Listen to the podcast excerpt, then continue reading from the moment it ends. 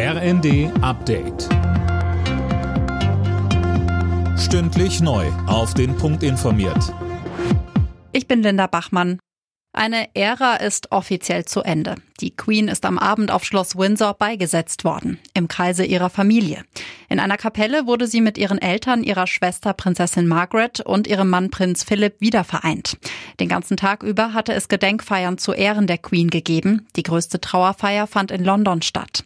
Millionen Briten waren auf den Beinen, um ihrer verstorbenen Königin die letzte Ehre zu erweisen.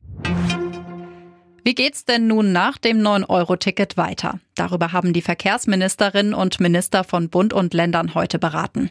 Und sie sind sich einig, ein Nachfolgemodell soll ab Januar kommen. Laura König. Ja, richtig. Aber wie genau das aussehen soll, steht noch nicht fest. Ebenso wenig, wie es finanziert wird. Eine Arbeitsgruppe soll dafür jetzt Lösungen finden.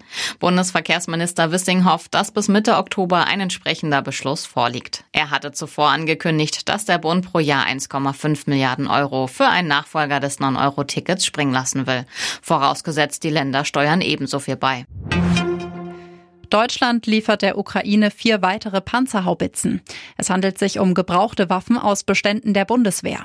Die Geschütze hätten sich bei Gefechten in der Ukraine mehr als bewährt, sagt Bundesverteidigungsministerin Lambrecht. Informatik soll Pflichtfach an Schulen werden. Dafür sprechen sich Experten der Kultusministerkonferenz aus. Schon im Kita-Bereich sollte das Thema demnach verpflichtend in den Bildungsplänen sämtlicher Bundesländer verankert werden, heißt es in einem Maßnahmenkatalog.